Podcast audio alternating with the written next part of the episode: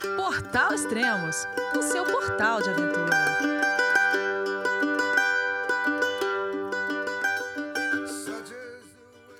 Bom dia, boa tarde, boa noite. Bem-vindo a Extremos, o seu podcast de aventura. Hoje vamos falar sobre a escalada do Elbrus em tempo de guerra. Olá, Léo Rodrigues, tudo bem? Fala, Elias, tudo bem? E vocês por aí? Joia, tranquilo, cara. você mora em Toronto, né? Canadá? Isso. Como é, como é a vida aí? Tá muito sossegada, muito pacata? O que tá acontecendo? Você, você falou assim: ah, deixa eu procurar uma montanha um pouco mais complicada para escalar esse ano, vai. é verdade, aqui, aqui em Toronto é a vida bem tranquila, Elias. E aqui essa parte né, do, do país é muito plana, né? Então é. eu, eu tô sempre aqui fazendo aqui umas atividades físicas, mas é sempre tudo muito no plano. Então, acho que isso também é motivo de eu sempre estar tá querendo, quando eu viajo, né, ir para as montanhas. E dessa vez aí, é, eu falei, ah, é, eu tinha já a viagem para a Rússia programada, assim, em mente, desde 2021, até mesmo antes da guerra, né? E estava confirmada para eu ir em 2022. E em 2022, todas as os, os roteiros e, e viagens para a Rússia foram cancelados, né? E aí 2023 continua a guerra, mas eu não quis adiar de novo, né? Eu falei, ah, tô, analisei tudo, verifiquei tudo assim, falei, ah, acho que dá para ir, né? Apesar de muita gente aí ao meu redor falar o contrário, falar assim, ah, melhor não ir. Eu falei, ah, eu acho que dá para ir, eu acho que não vai ter um problema, assim, não é um negócio muito sério, né? Pra, assim, eu vou para as montanhas, né? Meu objetivo era escalar o Elbrus e eu não estaria indo para, em nenhum momento, próximo de zonas de conflito, né? Então, na, na minha concepção, ia ser tudo bem. Mas é claro que a Rússia agora está com várias restrições, né? Então, assim, é, para começar na parte dos voos, né? É, são bem menos voos voando direto para a Rússia.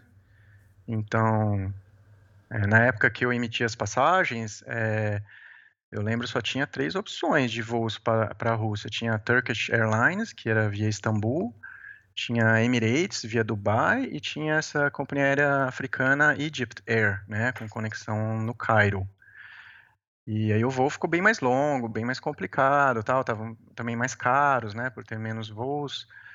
Mas aí eu fui começando a perceber que tinham restrições. Falei, opa, pera lá, não está tão, tão fácil realmente ir. As pessoas que não estão indo, elas, elas têm razão. Mas ainda assim eu insistia. Eu falei, ah, vamos, vamos usar isso como parte do desafio, parte da aventura, né? E, e deu certo. E tudo isso assim passou muito bem, né? Teve essas restrições, o clima todo assim acaba ficando um pouco mais tenso, né? Por exemplo, chegar lá não funciona cartão de crédito, é, então eu já acabei sabendo antes, eu levei tudo em dinheiro, não consegui comprar os rubros uh, antes de ir, mas chegando lá no aeroporto consegui, né? Tanto o aeroporto de Moscou quanto o aeroporto lá é, da cidade mais próxima ali dos, do, das montanhas.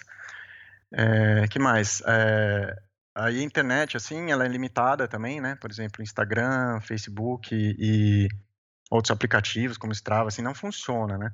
Lá. Então, o pessoal lá já tá também com o um jeitinho lá russo deles e, e, na verdade, a solução é instalar um, VP, um VPN.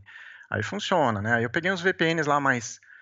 É, é, que era, assim, grátis, né? Por sete dias, né? Ou por limitação de, de banda e aí não, aí não funcionava outras coisas, sabe? E aí tem essas coisinhas assim, nada demais, sabe? Assim, dá para ir, né? Muita gente ficou me perguntando como estão a situação lá, tal. E e a questão do turismo lá também tá devagar, né, para turistas estrangeiros.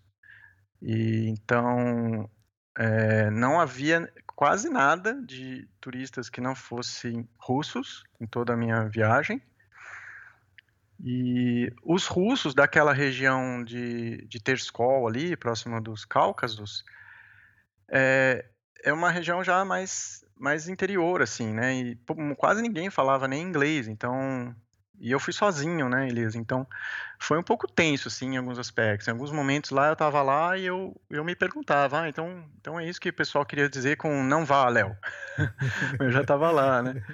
E, mas no geral, isso aí, com relação à guerra tal, acho que foi o, o que mais impactou na viagem, tá? Não teve assim nada que teve também, por exemplo, eu acabei optando pela pela Egypt Air, né? Eu fiz a conexão em Cairo e no voo de Cairo para Moscou é, tem aquela a tela que mostra a navegação do, do avião, assim, onde ele está, né? O percurso que ele está fazendo.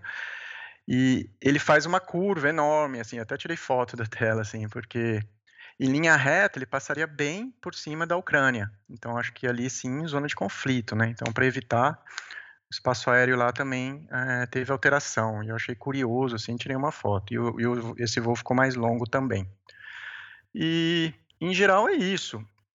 É, na, no embarque em Cairo, teve também uma, uma sala de embarque especial, assim, que estava toda é, circundada, assim, por paredes de vidro, que não sei, talvez sejam blindados mas ao entrar para embarcar, já depois de todos os cheques, né, é, existia uma a conferência a mais de ter que tirar tudo da mala de mão lá para numas mesas lá com a verificação da polícia federal ali de do Egito, não era guarda do aeroporto, era a polícia mesmo verificando todo, todas as bagagens de mão. E eu achei isso até bom, né? Falei, ah, então tá, tá bom. Então talvez tiver um problema aqui no voo, eles estão fazendo a verificação a mais.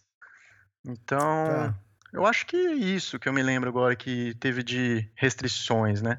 E o mais esquisito de tudo foi estar num, num lugar assim sozinho em que não havia outros turistas de outros lugares, né? Como quase todas as viagens que a gente faz, a gente conhece gente de todo lugar, sempre tem brasileiro, né? Sempre tem com quem conversar. E desta vez eu, eu estava mais limitado nesse aspecto por ter somente os russos lá e pouquíssimos deles falavam um pouquinho de inglês. É, isso me lembra um pouco a, a viagem que eu fiz para a Patagônia, né, para escrever meu livro, que eu fui no final do, de 2021, início de 2022, e era época de Covid ainda, né, e da pandemia. E, então tinha muita restrição, e mesmo, mesma coisa que você falou, quando eu cheguei lá para fazer as trilhas, né? A maioria das pessoas, acho que 95% eram, eram chilenos, né? Porque eles estavam livres para viajar dentro do país deles, né? E o pessoal uhum. não estava vindo de fora. Então, é, tinha pouca gente de fora. Então, é mais ou menos o, o que você falou. E, tava com restrições também. Então é, é, estranho você viajar. Às vezes você até se pergunta: será que eu devia estar aqui mesmo? Mas você vê que as coisas estão abrindo e, e, as coisas não voltam a funcionar de, de uma hora para outra, né? Vai aos pouquinhos. Né? Então é. a gente estava praticamente abrindo a temporada. É. E com relação, por exemplo, ao, você falou aí do, do, movimento aqui, e lá nem tanto, né? Dependendo do, do momento da viagem. No aeroporto de Moscou, para como exemplo também, né? A parte dos voos domésticos estava melhor movimentada, assim, normal, com um fluxo muito, assim, quase 100% ali eram somente russos. Por quê? Porque o russo ele também está com dificuldade de viajar, né? Ele, ele não consegue visto nem mesmo para a Europa facilmente, sabe? Então, o passaporte dele não está muito bem visto, né, atualmente. Então, eles estão viajando mais e somente dentro da Rússia.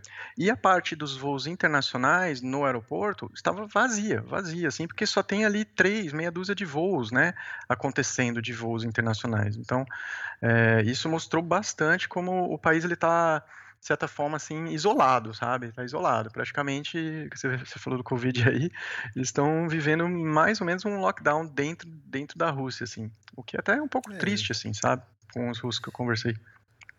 É, então, eu também, eu não gostei muito também porque é, é legal quando você viaja, você tá na trilha, ou você chega no refúgio, ou no acampamento, e você, você senta lá e tem pessoas do mundo inteiro junto com você, né?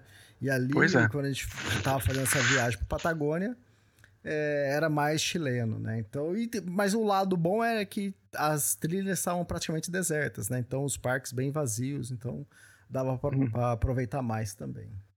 Isso, é, sempre tem um lado bom, um lado ruim, né? É. Vem cá, você falou lá dos aplicativos que estavam barrados, não sei o que tem, mas eu percebi que o WhatsApp estava funcionando a mil por hora. Sim, então, o WhatsApp era um que estava funcionando normal, curiosamente.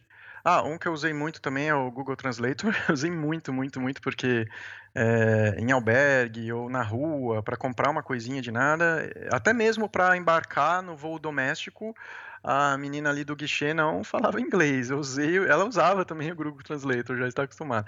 E o WhatsApp funcionava bem, normal. Porém, quando eu ligava o VPN para usar outros aplicativos, o WhatsApp ficava extremamente lento. Já não conseguia, assim, praticamente fluir muito arquivo ou é, conversa no WhatsApp. Ficava demorando, assim, as mensagens. Então, eu ficava lá ligando e desligando o VPN toda hora. Ah, eu falei isso porque vira e mexe eu recebia seus updates lá via WhatsApp, seus áudios, fotos. Ah, sim, né? né? A gente acabou é, trocando algumas mensagens e ah, estive aí, né, Elias, acompanhando aí o seu trabalho, como sempre, né, cada vez mais, e eu acompanhei as suas viagens aí, as mais recentes para o Tour de Mont Blanc, né, né, que você acompanha lá dois grupos, né, achei bem, bem legal acompanhar, que tá na minha lista aí para fazer também. Vamos ano que vem? E... Olha, eu sou o candidato, viu? e tá na minha lista, sim. Eu, eu tenho intenções aí, então é provável que no ano que vem, no, nesse meio do ano aí, eu, eu devo organizar uma viagem para lá. Vamos ver. Ainda, ainda tá. estou só confabulando. Para quem está ouvindo, ano que vem eu pretendo levar dois grupos em agosto, né? E pro Tour de Mont Blanc, né? São 170 quilômetros, é, 11 dias de caminhada, é, tem um dia de descanso no meio da trilha e antes a gente fica dois dias em Chamonix, aí depois no final a gente volta para Chamonix, tem mais uma noite lá. Então a, a trilha é, eu chamo de difícil, mas cara, hoje em dia para mim, cada vez que eu, cada vez que eu dou uma volta no Mont Blanc, ele tá ficando mais fácil. Mas o que, que, acontece? Eu acho que tem vários fatores. Agora, é, o grupo que eu levo, a gente vai com uma mochila bem leve, né? A gente despacha a mochila pesada, né? Tem uma, uma empresa que despacha, a gente chega lá no refúgio, uh, ou no GT, ou no hotel, a nossa mochila tá lá. Então, caminha com uma mochila leve, já é outra coisa, não é, Léo? Nossa, Completamente. é outra trilha, até parece que eu falo, pô, mas eu, depois, é, quando eu, a primeira vira vez que um passeio, eu dei a volta, né? Você que assim, já tá acostumado, já fez várias vezes, vira um, mais ainda um passeio, assim, né? Exatamente. Você tá. Eu fiz uma trilha com o Turmão Blanc com 18 quilos nas costas. De repente você faz uma com 5, você fala, nossa, mas era fácil, é eu não sabia. E a Emily, tava lá, Emily? É, então, cara, é, tem uma história interessante, cara, da, da Emily, né? No primeiro grupo desse ano, é, tinha, eu tava andando com duas mulheres, né, duas clientes, e uma falava que a Emily existia e a outra falava que a Emily não existia, né? A, a que falava que não existia, ela falou assim: Elias, que absurdo! Como pode? Aqui tem uma parte do livro lá que a Emily, que a gente chega no refúgio, acho que foi no Elisabetta isso, que a gente chega no refúgio, vamos tomar banho, aí eu jantar, depois da janta eu saio lá fora, encontro com ela e ela tava com um vestido florido, né? E eu escrevo assim no livro. E o argumento dela, é, a gente fazendo trilha, a gente conversando sobre livros, né, histórias e tudo, e sobre a Emily, e ela batendo no martelo que. Como alguém, ó, Elias, como alguém vai fazer trilha tá com um vestido florido? Como? Que absurdo! Isso não cola, Elias. Cara, passou dois dias depois dessa conversa, a gente acho que estava no refúgio Bonatti. Aí todo mundo ali almoçando, de repente chega uma mulher com um vestido florido. Nossa. Aí eu virei pra ela lá. Chamada aí. Não, era uma gringa, né? nem sei, mas eu falei, ah, viu como é? Ela achava um absurdo uma, uma, alguém ir fazer trilha e levar um vestido, né? Pô, mas vestido de mulher é fininho, não pesa nada, né? E a mulher tava. Isso foi. Nossa, isso a gente cascou o bico isso mas foi interessante. Uhum. Bom, vamos voltar pra Rússia, vai? Vamos lá. Bom. É, Vamos. Você tem alguma dúvida, alguma coisa assim? Vamos direto pro. tá, como que é o roteiro? Como que. Tipo Bom, assim, eu quero, é, eu quero escalar o Elbrus, né? Que... Nesse, nesse bate-papo aqui, porque o Elbrus eu acho que é uma montanha assim muito procurada por quem é, tá fazendo assim montanhas de altitude, né? E ela é parte também dos sete cumes, então ela tem assim esse, esse atrativo, né? Para quem não sabe, né, o Elbrus ele, é, ele fica ali na, então na Rússia, né, na região do Cáucaso. Ele visto assim de longe, né, ele tem dois cumes, né, o cume oeste e o cume leste. e o Cume Oeste é o ponto mais alto da Europa, é 5.642 metros, e o Cume, Cume Leste ali é, é, como uma, duas corcovas de camelo, assim, né? É, são 5.621, acho, né? Vis, visualmente, assim, é imperceptível a diferença da, do, das duas altitudes. E a rota mais comum, né, que a maioria, grande maioria das pessoas escalam é pela face sul, né? E eu, como ainda eu acho que eu sou iniciante, assim, né, Elias? Eu comecei ano passado, né, a fazer alta uhum. montanha, então acho que ainda estou aprendendo, assim, né? E eu peguei a rota mais normal, e eu, eu contratei um roteiro, né, com um guia local de oito dias. Tá? Uhum. Então, no, só para dar um apanhado geral assim, a gente pode detalhar mais, já que hoje a conversa aqui é sobre o Elbrus. É, eles vendem assim oito dias, mas que na verdade é um dia da chegada, que eles somente buscam você no aeroporto e levam ali para a cidadezinha de Terskol ali na base das montanhas. E o último dia é o dia da partida, né? Que eles levam você de volta. Então aí já são dois dos oito dias. E tem também nesses, nesses seis dias um dia extra, por conta de mau tempo, né? Então, se não precisar desses três dias, digamos assim, tecnicamente a escalada em termos de atividade, elas são cinco dias de, de atividades, incluindo aclimatação e um dia lá mais tranquilão antes do dia de cume. Então, assim, para quem não sabe, que não é assim nada muito complexo, nem uma expedição muito longa, né? E nem, nem muito. É, é mais acessível, né? É mais acessível uhum. entre todas essas outras uh, altas montanhas que a gente precisa ficar muito mais tempo, tem que acampar. No Elbrus não há necessidade de acampar. É, você pode, é claro, né, fazer da forma que você quiser, né? Inclusive nas outras faces, né, as outras rotas. Mas nessa rota mais é, popular, assim, digamos assim, ela, é, ela é, tem refúgios, né, que são ali uns containers ou até mesmo é, um refúgio de montanha, são muito bons, tá? Então, no geral, é, é isso, a escalada.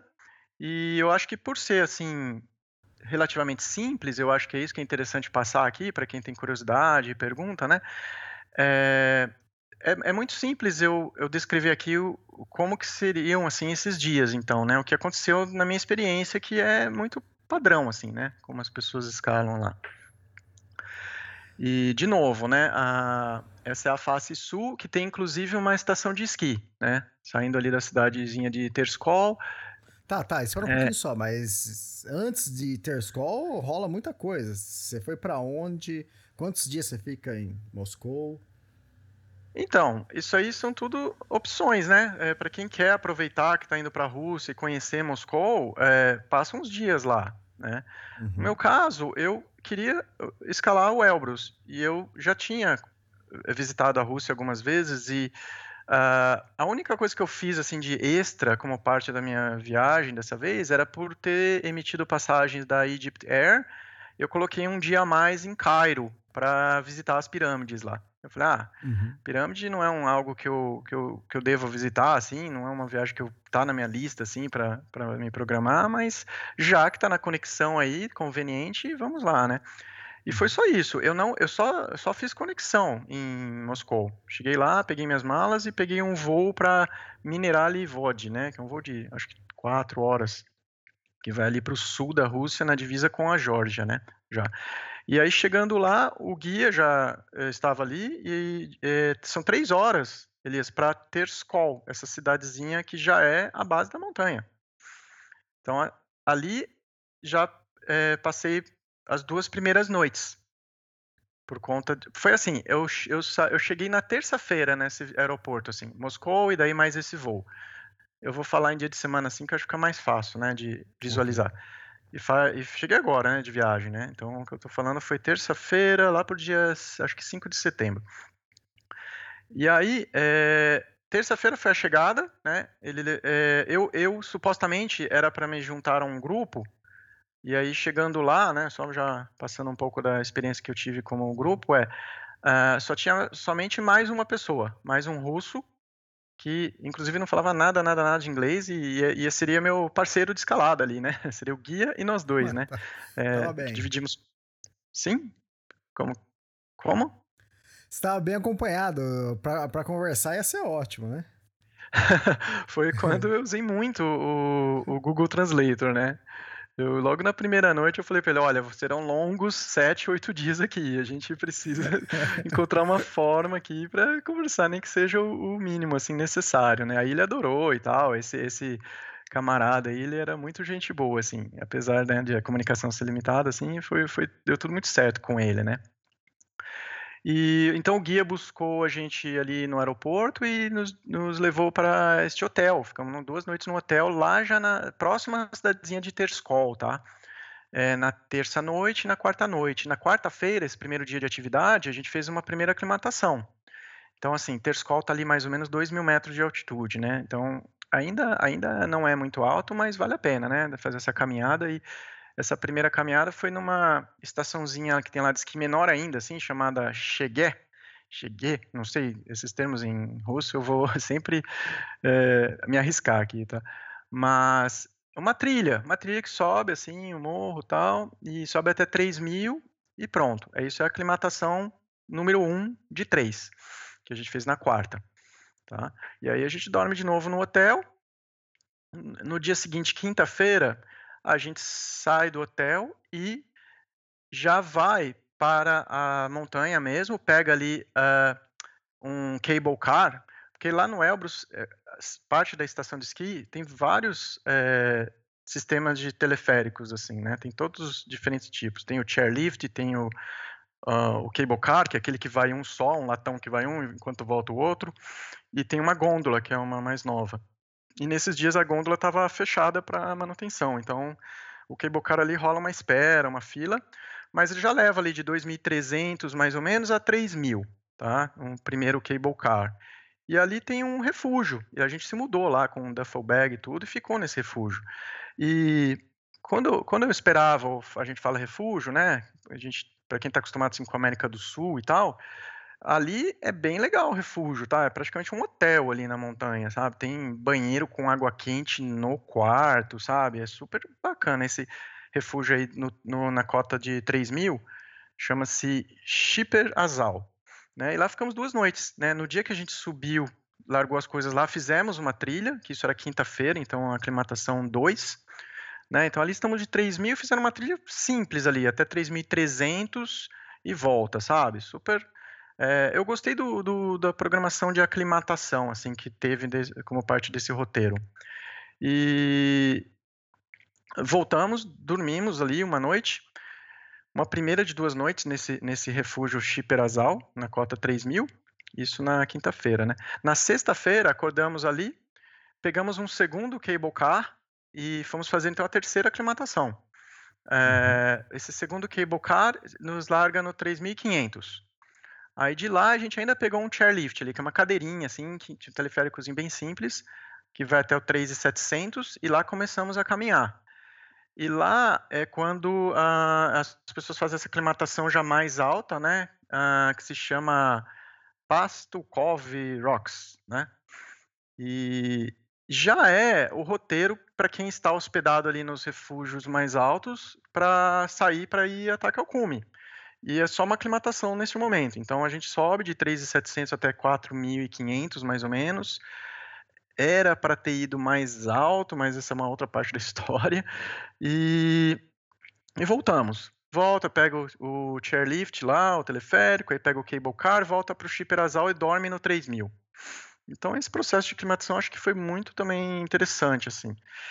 E aí isso foi sexta-feira e na, no sábado já seria assim nosso. É, já teve três dias né, de aclimatação.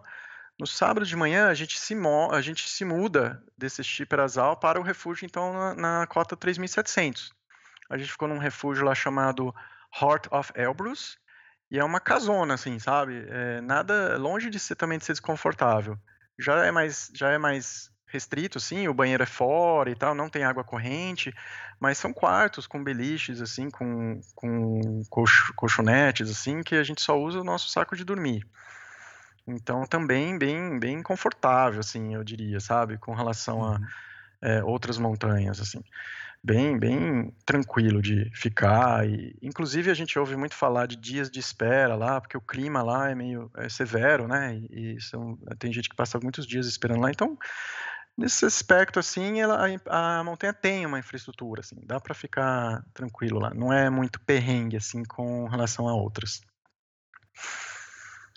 E então no sábado a gente sobe com, com a tralha toda para essa cota 3.700. Nesse refúgio aí é, era próximo ali de um, um glaciar, né, bem bonita, vista assim, ali dos Cáucasos.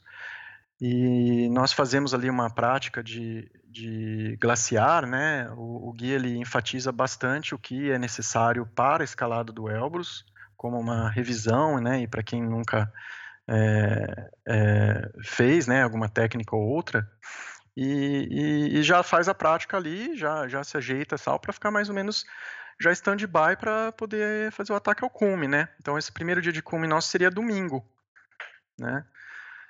Mas não aconteceu. É, todos esses dias aí que eu descrevi estavam com tempo muito bom, clima muito bom, e já na terça, quarta-feira à noite eu estava acompanhando já a previsão do tempo, né? No aquele site lá Mountain Forecast, que, que, que é bastante utilizado. E para este sábado, aí, véspera do dia de cume, só ali, estava ali começando a nevar, aí à tarde nevava muito, à noite, assim, nevava 26 centímetros, que é bastante, sabe? E ventos, assim, de 100 km por hora, Elias. Falei, putz, toda, né, toda essa viagem, todo esse trabalho aí, a gente quer muito, né, que dê certo, né? E, pô, treinei pra caramba, assim, e Aí chegar lá e começou a bater assim um, uma crise assim, psicológica, sabe? Uhum. Mas isso e Mas porque eu tinha pouco... dia, você tinha dias de folga para caso precisasse esperar mais tempo? É, então, nessa agenda aí, fizemos a aclimatação 1, 2 e 3 na quarta, quinta e sexta, né? No sábado já muda para lá, faz a, a revisão lá de técnicas de glaciar. E no domingo seria o primeiro dia de cume. No roteiro que eu contratei, eu só teria o dia seguinte, a segunda-feira, de dia extra. Tá? O dia de segunda-feira tem que descer de qualquer jeito, né? O outro camarada lá, ele já tinha voo na terça de manhã para ir embora. Uhum. Então era, era pouco, assim, eu estava preocupado de, poxa, é, perder, assim, né, a janela, né? E e não só isso, né? A gente, é, esse, todos esses dias aí, esse, é, é, uma coisa que eu, eu acho que contribuiu assim para eu ficar ali um pouco agoniado ali no tempo de espera, né? Eu não só estava com essas restrições aí de não ter muito com quem conversar nem nada assim, né? Tava bem, bem isolado, me senti muito isolado ali em muitos, muitos momentos, como é, o guia que que que eu acabei é, tendo dessa vez local lá, eles não, não dei muita sorte, sabe, com ele, sabe? Foi, foi uma, uma coisa complicada aí também, né? Que sentido? Ele, então, ele era assim, de cara se percebe assim que ele era meio mal-humorado, ele fazia o mínimo ou nem isso, ele fazia menos do mínimo assim, das coisinhas que a gente tava, tinha combinado, sabe? Em alguns momentos era para eu ter opções e ele tinha a preferência dele e ele ia me, me insistir muito, assim, ele ia ser bastante intransigente para eu, eu ir na opção uma. Então eu ficava sem opção. Mas tudo isso que eu falei até agora, é tudo bem até, sabe? Dá para relevar, mas uma coisa que eu acho que, assim, pegou muito é que ele deixou muito claro que ele não estava afim, Elias. A guia local que não está afim é muito difícil, porque ele tem uma certa liderança lá, ele vai tomar decisões em momentos, né? E para mim, assim, poxa, então quer dizer que se bater uma brisa aqui, um vento, ele vai falar que não dá e não dá para ir, né? Eu tô aqui, poxa, para mim é, um, é uma. É uma é uma, é uma cartada, né? Muito grande, né? E para ele, assim, ele, ele enchia a boca lá, ele era de lá, né, local tal, ele enchia a boca, que ele fez ali 195 vezes já o, e, o Elbrus, só nesse verão 10 vezes. E para mim era como também, de, é, a atitude dele era como se ele estava assim, é, tava nem aí, se, se desse mais certo uma ou não. É, por exemplo, é, o momento que ele sorriu foi quando ele viu que a previsão do tempo estava horrível.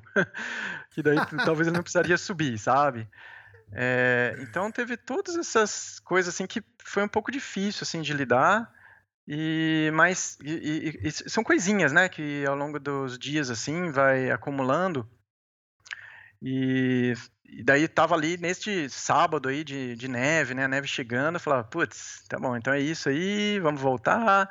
É, fazendo todo esse exercício mental, né, de que, poxa, a experiência é toda e tal, mas é, ali a gente está muito focado, né, muito interessado em que dê certo, né. E uhum. com toda essa neve que estava chegando, na minha é, cabeça era assim, ah, vai ter muita neve, né, vai estar tá ruim, né, vai atrapalhar, né, então nem mesmo a segunda-feira deve ser possível de subir, né. Uhum. Então, teve tudo isso aí que, que eu acho que, para mim, no final das contas, o desafio maior foi o psicológico mesmo, sabe, Elis? Sim, sim. E nesses dias aí que você ficou lá em espera, você, você ficou fazendo? Leu algum livro? é, então, este sábado aí, né, que o tempo virou, fechou, toda essa no, na cota 3700 ainda é, é uma, uma uma altitude que já tem glaciares ao redor, assim, a vista é bonita e tal, mas ainda está, é tudo terra, né? Assim, você caminha sobre a terra e a partir dali para cima você começa já a entrar no glaciar para subir. Então nesse dia caiu muita neve, tava forrou tudo, né? Cobriu tudo lá, ficou tudo branco. E aí eu tirei minhas fotos lá e, e, e eu falei, ah, agora é, agora é esperar, não posso fazer nada, né? Aí eu fui lá e abri o, um livro aqui chamado Patagônia, uma caminhada no fim do mundo. e aí foi legal, Elias, porque até abri aqui a primeira parte, sabe? Eu tava meio noiado assim, meio em crise. E eu abri aqui o, uma, uma, uma, frase aqui que é na, na, sua versão, né? O sofrimento é passageiro e a história fica para sempre. Aí, poxa, só de ler assim essa abertura do livro aqui, eu falei, putz, que legal, cara. Então, acho que era isso que eu estava precisando lá, Elias. Aí eu fiquei lendo lá e foi super relaxante, assim, foi super gostoso, gostosa a leitura para fugir um pouco daquela noia, né, que eu estava me permitindo levar. Pô, deixa eu aproveitar e agradecer aqui então, porque você me mandou uma foto, você lendo o livro lá no Refúgio, aí eu peguei e já postei, né? Já publiquei. Cara, não deu 10 minutos, a Thaís, sua esposa, mandou mensagem: Eu conheço essa meia aí. ela reconheceu, porque não tinha marcado você, né? E ela reconheceu que era você lá. sim, sim, ela não sabia que eu tava falando contigo, tinha te mandado essa foto aí. E eu sabia que ela ia reconhecer, assim. não pelas meias, mas. essa meia furada ela, eu já conheço. Ela saber que eu estou lá, é, e saber que eu estou lá com o seu livro e tal. é, legal, e... pessoal. Aproveitando a deixa, então, ó, quem quiser comprar meu livro, acabei de lançar o livro da Patagônia. E tem os outros quatro também, né? O Tour Mont Blanc, o Everest, o Rock Mountains, que é perto da sua casa, é, o Everest, Kungsleden. Então é só entrar lá no extremos.com.br. E aí, é, eu já me considero um leitor agora, já li dois, faltam três agora. E terminou, terminou no voo, né, o, o, livro. É, eu fui lendo ao longo da viagem, né, como eu até uhum. te, te falei em algum momento, é é uma leitura light, né? Uma leitura assim gostosa para se ler assim sem compromisso e sem pressa, assim. Então, é, eu lia, eu voltava, ia nas fotos, ia nos mapas, né? Eu ficava ali é, folheando o livro, assim. Às vezes voltava, lia de novo algum, algum trecho que, eu, que merecia a, atenção, tal. Então, acabei lendo bem devagar, assim, é, durante esses períodos que tive de, de folga lá. Ah, legal. Eu li o Tocando Vazio uma vez em uma das minhas viagens também, que é um livro hum, Touching the Void, é. bom. É, é Touching the Void. É, fica a dica aí para quem nunca leu, é fantástico esse livro. É, esse é um dos clássicos aí. É clássico, é clássico. Tá, então, é, bom, aí isso foi sábado, né? Aí no domingo, então, não teve, não, ninguém saiu, assim. Eu, eu, eu olhava para o tempo lá fora e não queria ir porque estava muito vento, assim, muito forte, assim. E na verdade, esse vento aí, eu acho que ele veio a calhar, né? Eu acho, ah, se olhava para a montanha assim, tava até um tempo bonito assim, o céu azul, mas aquela nuvem que vem de baixo, que não é nuvem, né? Que é a neve toda é, sendo é, lançada pelo vento, né? Para todo lado, para todos os lados. E eu acho que isso fez a, a neve se dissipando também. Uhum. Então, para domingo à noite, né? A, o vento foi diminuindo e segunda-feira não é que surgiu uma janela e a gente se programou Caramba. lá e foi, viu, o Elias? A gente subiu. Eu percebi, você ah. sumiu? a, gente não, troca... a, gente tava trocando mensagens, né? Aí de repente aí você parou de trocar mensagem. Eu falei, acho que ele foi. Ah, sim, é. Teve alguns dias lá, inclusive sem internet, né? É. É... Bom, acho que um aspecto aqui que vale a pena é, explorar um pouco é a questão do snowcat lá também, né, o, o Elias? Porque se fala muito de subir com o snowcat ou sem o snowcat. E, bom, eu cheguei lá, eu tinha treinado, né? Eu tô curtindo, assim, escalar, né? Passar os perrengão. e eu tava decidido. É, era, isso era uma das opções, né? Que o guia ele dava. Olha, ele falava assim: olha, se você quiser utilizar o Snow... A maioria das pessoas utiliza o Snowcat no dia do cume. E se você eh, quiser, você paga tanto lá na hora lá o Snowcat. E se não quiser, tudo bem, mas a gente precisa arranjar aqui o, o um, um guia extra, dependendo como tiver a configuração do grupo, né? E o grupo era eu e este russo chamado Pavel, ou o diminutivo eles falaram lá, o, o apelido seria Pacha, tá? Então eu chamei ele de Pacha o tempo todo. Achei que ia ser Pavelzinho. Eu... É, pois é, eles falaram, ah, diminutivo é Pacha. É, ah, tudo bem. E, e ele super querido, assim, super bonzinho e tal. E olha só, isso eu acho que é interessante dividir também. É, primeira montanha dele, Elias, nunca fez nenhuma hum. outra montanha. Tá. então, o Elbrus se mostra realmente que é uma opção bastante interessante para quem está começando ou até mesmo quer fazer uma primeira alta montanha. é, aí eu falava para ele, mas nossa, porque eu, assim, na minha concepção, eu não iria fazer um Elbrus de cara, assim, né? Eu, ia, eu queria ter alguma experiência prévia. E aí eu perguntei para ele, mas poxa, como assim, né? Por que você veio? Nunca fez? Pelo menos fez trilha de montanha, né? Que nem assim, essas que todos nós estamos acostumados a fazer. Ele, não, nunca fiz. Fiz umas no plano, assim, voltinha no lago, só umas subida, subida. Ele falava para mim assim, não, nunca. Eu falei, mas o que, que você fez para treinar? Segundo ele, foi só um ano de muita academia e cardio. Eu falei, ah, então tá, né? Vamos nessa. Então o grupo era eu, o... ele e o guia. O é... estilo russo de aprender alta montanha. Como? Desculpa. Deve ser o estilo russo de aprender montanha. Ele já começa no Elbrus. É, eu acho que, como indo com guia local assim, eu acho que tem muita gente que faz, viu, o, o Elias? Não é algo assim. A gente que vem de longe, né? A gente, a gente quer chegar lá um pouco melhor preparado, mas para quem é de lá, fala, ah, vamos fazer. Não que dê certo, né? Muitas vezes também não vai dar certo, né? Eu vi Sim. todas as histórias lá diferentes, mas é, é, é viável, né? É possível.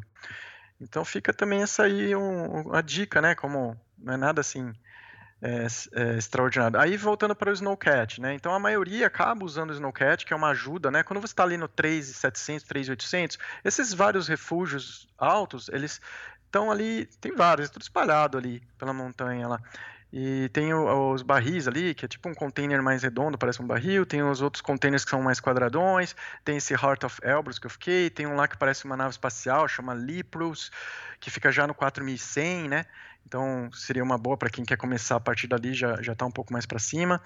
É, e o cume é 5.600. Então a gente está falando aí de uma diferença aí, um ganho de elevação 1.600 metros.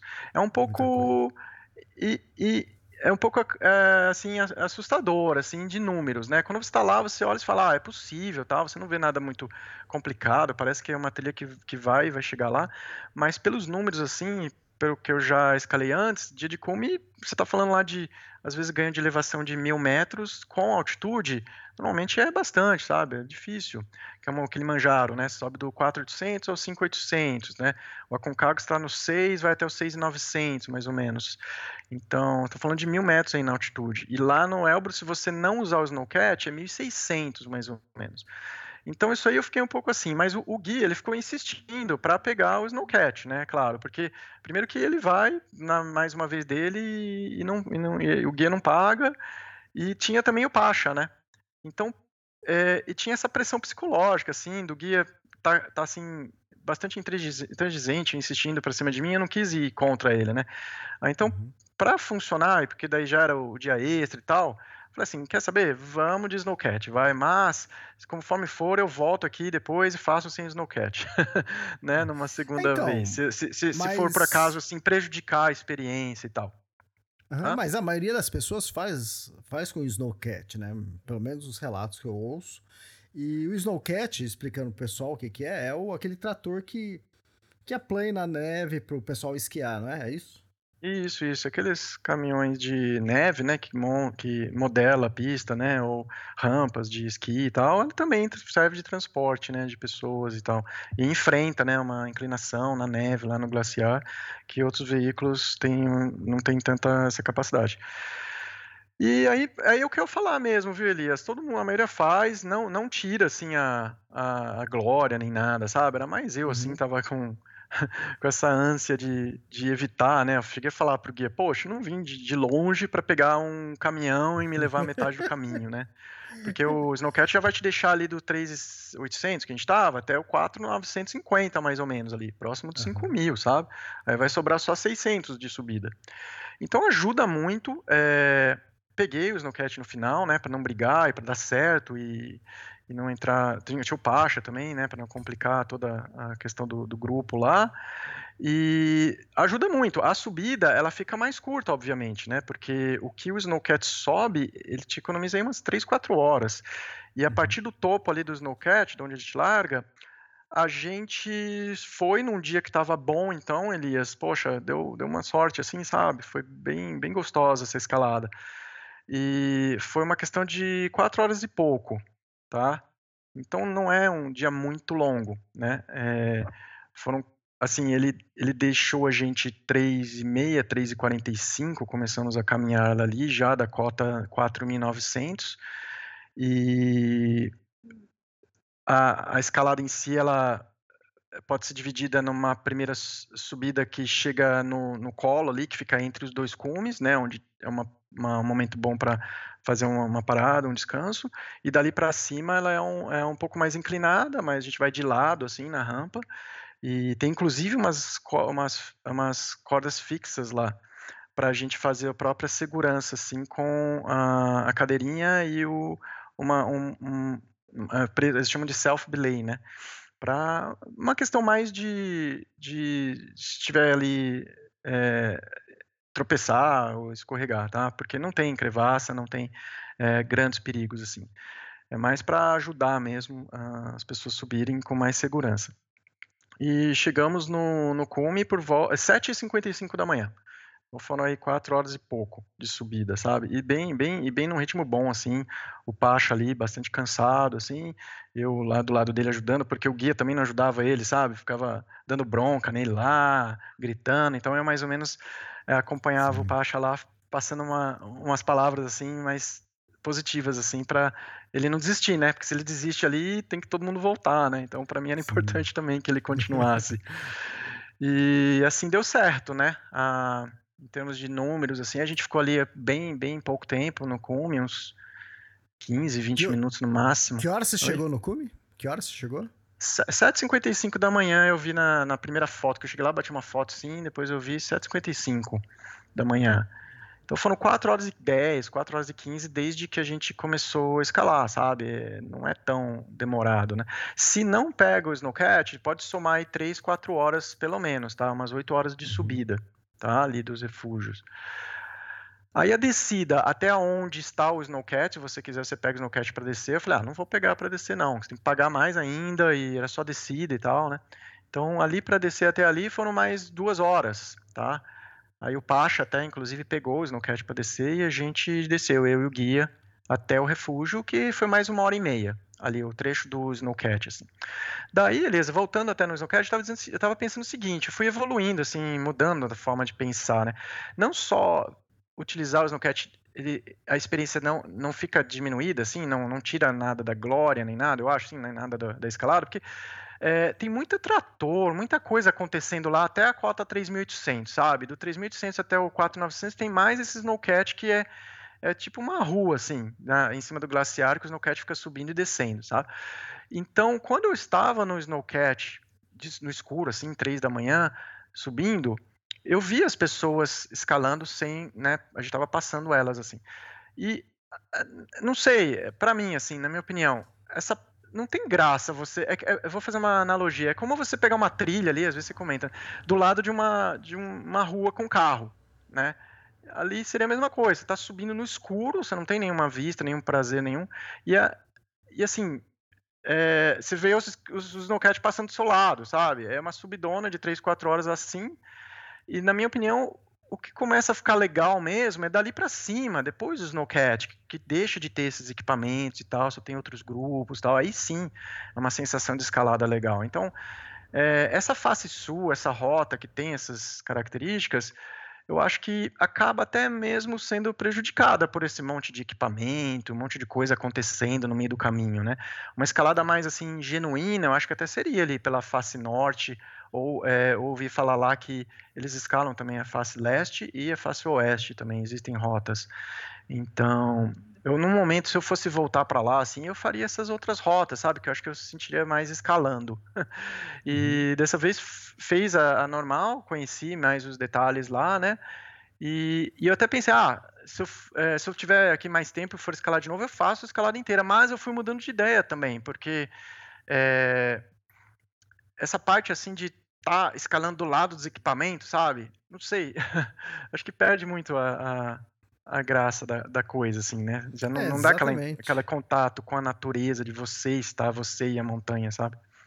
Exatamente. No Tour de Mont Blanc tem, tem uma parte disso. É, para quem começa em Lisucha é o primeiro dia, que o pessoal sobe a montanha, que é aquele zigue-zague que o carro sobe também, e no meio das árvores, e você não enxerga nada e é uma pistinha de carro, de terra de carro. E uma vez eu subi por lá, deu quase duas horas de subida, e hoje em dia eu subo de teleférico.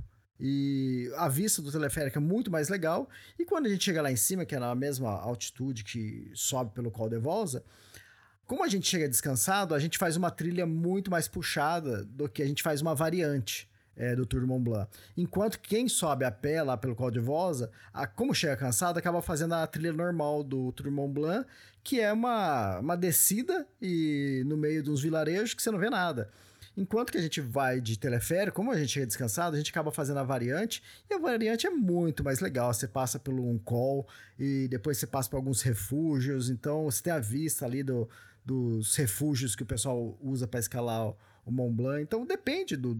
É, da situação, né, é, vale a pena, né? Que nem você falou assim, o Snowcat não, não muda nada, né? Eu também imagino que, que, que não mude mesmo, né? Mesma coisa lá no Tour Mont Blanc. A gente usa isso ainda para fazer uma, uma, uma, variante que é muito mais legal, né? Muito mais atrativa. Hum. Acho que depende muito da abordagem de cada um, né? Eu, quando eu vou pra montanha, assim, fazer trilha ou escalar, eu gosto de me enfurnar, sabe, Elias? Eu gosto de uhum. ficar enfurnado, eu não gosto de ficar vendo equipamento, moto, carro. É, às vezes nem muita gente, né? Tem muita gente já Isso. fica aquela coisa assim, nossa, parece que uma, uma mini cidade aqui. É, mas tem gente que prefere estar tá fazendo a opção mais urbana, digamos assim, né, da, da trilha, né, ou da montanha. Então, acho que depende muito da abordagem, né, não tem muito certo ou errado, é mais o que você esteja buscando na montanha. Exato. E aí, depois você voltou aí pro, pro refúgio? Isso, aí eu volto. Então é um dia de oito horas de atividade, porque uhum. é, foram quatro horas de subida e eu desci duas horas até o mais ou menos volta em duas horas ao ponto que eu comecei, mais uma hora e meia de até o refúgio, né? E nesse mesmo dia também troca lá de bota, troca, tira, tira a parca, tudo e já vai é, se ajeitando para descer. E aí para descer vai caminhando, aí pega o, o, teleférico lá, cable car 1, cable car 2, chega já na cidade, viu? Já no dia do cume já volta para a cidade. Que legal. De 5.600 lá, a gente já volta para 2.000 metros. Aí já o corpo dá aquela respirada, assim, fala, nossa, que legal. né? Dali do cume você já volta para Terscol, é isso? Sim, no mesmo dia de cume já dá tempo, Caramba. é possível, porque começa muito cedo, né? A gente fez cume ali isso. 8 da manhã, era 11 e meia mais ou menos, era 10 da manhã, eu tava de volta no ponto é, final do, o, o, ponto, ponto de parada ali, digamos, do, do Snowcat e uma hora e meia eu tava no refúgio, 11 e meia eu tava no refúgio da manhã. Então ainda dá tempo uhum. de se ajeitar e até comer um negócio lá e voltar para Terscol no mesmo dia. Fantástico, fantástico. E você fez tudo isso com uma agência local, você, você que é, correu atrás de tudo, né? Para quem está interessado, para quem é aqui do Brasil, a, a Grade 6 também leva, né? A grade6.com.br, né? Mas você preferiu Sim. fazer tudo sozinho e direto com a agência local. Foi, foi isso mesmo. Dessa vez, né? É. Da outra vez eu até fui com a Grade 6, muito bom, nossa. Adoraria fazer mais expedições com eles. É, mas dessa vez eu mantive assim mais simples o plano e fui com a agência local. Questão de é, combinar datas de voos, né? Por exemplo, os voos até agosto estavam extremamente caros. De repente, eu percebi que o voo a partir de setembro já caía assim 30, 40% do preço. E aí, para mim, foi viabilizando melhor assim, em setembro mesmo. Já, já vai entrando final de temporada também, né? Da, da, do melhor tempo lá. Mas eu falei, ah, vamos lá e tomara que dê certo. E deu certo, ainda bem. Show.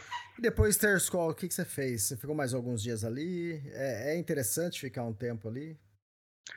Então, ali tem coisas para fazer, é, tem umas cachoeiras, tem um, outras trilhas, tem uns trackers lá, e eu tinha poucos dias, eu fiquei só por ali mesmo, Elias. Uhum. Só, só esperando meu, minha data para voltar. E aí, como, como é essa volta? A volta foi similar à, à ida, né? É, bem longa, né? É, são quase três dias de viagem para mim, foi, porque são três horas de Terskol para esse aeroporto, né? Mineral e Vod, aí de Mineral e Vod um voo de, acho que quatro horas para Moscou. Aí de Moscou eu peguei o voo para Cairo, que também fez a curvinha lá, desviando da Ucrânia. e de Cairo, mais algumas horas de conexão, mais 12 horas de voo para Toronto. Então, demorou, mas uma hora chega. Uma hora chegou e eu sabia, já estava é, preparado para essa parte da, da viagem aí também. Ô, Léo, você já escalou o Kilimanjaro, né? O que, que é mais difícil, o Kilimanjaro ou Elbrus? É, bom, é, é, é, muito difícil falar assim, esse é mais difícil, mais fácil. Eu acho que os dois, é, sim, devem ser assim dos, dos, mais fáceis dos sete cumes, né? Eu acho, dos outros já começa a ficar mais complicados. É... O Kilimanjaro, Elias, ele é, mais, ele é mais fácil tecnicamente, assim, porque ele é uma trilha, né? Você chega com bota de trilha até o cume, uhum. sabe? Você não precisa nem se preocupar muito com os equipamentos. E é um trekking, assim, de seis, sete dias, né? No caso, eu e minha esposa, nós fizemos em seis dias. E e para mim foi uma primeira montanha, né? É, foi assim, uhum. ah, quero ver como que é essa aí que parece que é uma trilha com altitude. Para mim foi mais difícil o Kilimanjaro porque eu passei mal, entendeu? Eu, passei, eu queimei ah, largada tá. lá. no segundo dia de trilha eu tava ali já é, sendo me arrastando assim para conseguir chegar no, no terceiro acampamento, no segundo acampamento. E foi muito difícil por causa disso, porque a partir de então, como você tá, o seu corpo fala assim, ah, você precisa descer, descer. E eu continuei subindo, subindo. Então, eu tava, eu tava assim com a energia muito baixa, assim, muito baixa até o dia do cume funcionou um pouco melhor, porque eu já estava me recuperando depois de ter passado dois, três dias passando mal. Então, para mim, foi mais difícil. Então, a experiência de cada um é diferente, né? A montanha vai, vai oferecer isso. E, mas se você tiver em perfeitas condições, é, o, o, Monte Elbrus ele vai oferecer um pouquinho, é um pouquinho mais delicado, porque a rampa lá é um pouco mais inclinada, você vai estar de crampon o tempo todo, né? Vai estar já com, em algum momento usando o piolet e tal, para te garantir uma segurança lá num, numa eventualidade. Então, o, o Mount Everest ele te apresenta um nível de aprendizado um pouco maior, assim, no montanhismo, né? Um pouquinho mais de aprendizado, porque você já está com equipamento, está enfrentando um frio. Nossa, foi muito mais frio no Elbrus, né? Uh, até a questão climática, eu acho que o Elbrus, ele, quando fecha, fica muito ruim. E o Kilimanjaro fecha o tempo e é só neve, né? Não tem travessia de glaciar, nada. Dá para fazer cume num dia de muita neve. Então, é, Tecnicamente, o Kilimanjaro sim é, é mais fácil, é, mas é uma expedição que você vai lá subir, subir, subir, subir, subir. A aclimatação não é tão é, favorável no caso do Kilimanjaro, porque você praticamente só sobe, né? Então vale a pena ir um roteiro com mais dias para fazer essa subida mais uh, gradual, né? E o Elbrus, ele são, então são muito diferentes, mas eu acho que para quem está começando, as duas são excelentes é, opções aí para começar e inclusive fazer, né? A mais alta da África, a mais alta da Europa é uma, uma, uma satisfação gostosa, assim, de ter, ter conseguido fazer. Ah, legal. Ó, tô dando uma olhada na minha listinha aqui, ó. Kilimanjaro, você já escalou. Aconcagua, você já escalou. Elbrus, você já escalou. Cara, você tá fazendo sete cumes. Qual é a próxima? Olha, eu, eu, eu acho assim, eu até falar, quem vai para Elbrus eu com, em situação assim atual de Rússia e tal, e que não é da Rússia, né? Estrangeiros que vão fazer o Elbrus, tem os sete cumes na, no imaginário, assim. Não, não dá para negar, ah, não, não vou fazer Elias, sabe? É, mas assim, eu ouvi a semana passada o episódio do Juarez, eu achei muito legal, porque ele conta os sete cumes com bastante contexto, né? E eu achei uhum. legal que ele fala lá que o projetinho dele primeiro era os três continentes, né? É, exato. que era justamente o Elbrus, a Concagua e Kilimanjaro. Então, assim, eu acabei ouvindo o episódio depois de ter feito também esses três e, e eu achei interessante a abordagem dele, porque independentemente do que vai dar para fazer no, daqui para frente, é, eu quero é continuar fazendo aquilo que dá certo e que me traga satisfação, né? Eu não devo nada assim para ninguém, eu não tenho é, patrocínio nem nada. Inclusive, porque esses próximos quatro da lista aí dos sete, eles são os bem mais caros né? É, são muito caros. Então, o planejamento financeiro é muito relevante. É, eu tenho vontade, eu talvez consiga encaixar ou não. Eu tenho uns planos aí, eu estou tentando costurar um, um, próximo deles, mas é, com calma, é com tempo. Eu não tenho assim também compromisso de ah, quero fazer em, em tanto tempo, tal. É parte do que eu quero levando como um, um, parte dos meus estilos de vida, assim, né? Parte das coisas que eu gosto de fazer de atividades viagem. Fantástico, fantástico. Você não precisa falar nada, não. Fantástico. Mas eu tô olhando aqui, deixa eu ver. Denali. Denali é uma boa opção, hein? Então, Denali é um dos mais difíceis, né? Eles dizem aí. tá perto da sua casa? É, então. Não, perto não é, né? Essas montanhas são tudo longe. Mas é, o Denali é um forte candidato. Eu tenho muita vontade de fazer Denali, porque lá eu acho que é, é, oferece assim, o pacote completo, sabe? De ser escola, um dos sete né? de ter altitude, de ser no Alasca, de ser assim enfornado na montanha por duas, três semanas. Então, para mim, assim, é um, um dos favoritos. Assim, não é tão caro, né, como o, o, um Everest ou até mesmo a, o Cartens lá. Eu acho que agora tá super caro de fazer ou quase não acho dá, que o né? Everest, o Everest e o Vinson acho que são quase o mesmo preço. É, o Vinson, então, nossa, é muito, é muito dinheiro para é uma montanha que não é nem de 5 mil, né? Então.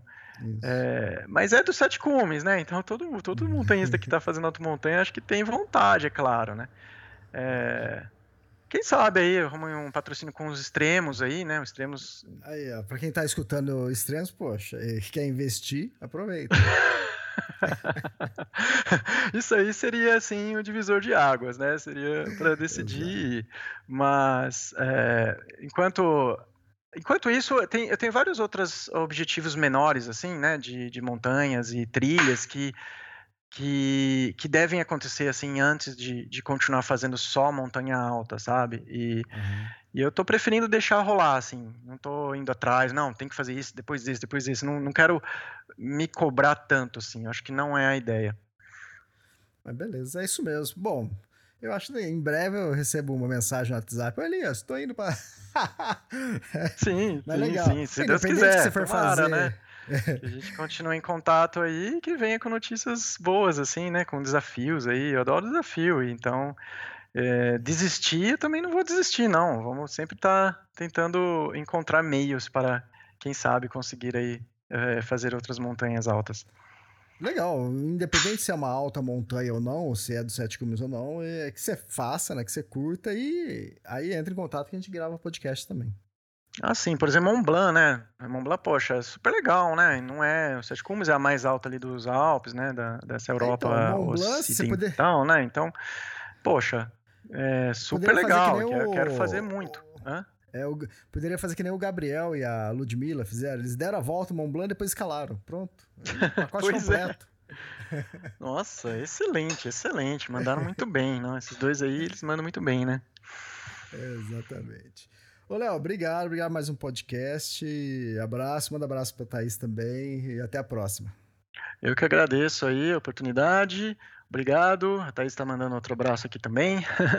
e a gente se fala, Elias. Obrigadão. E um Feliz Valeu, Natal. Léo.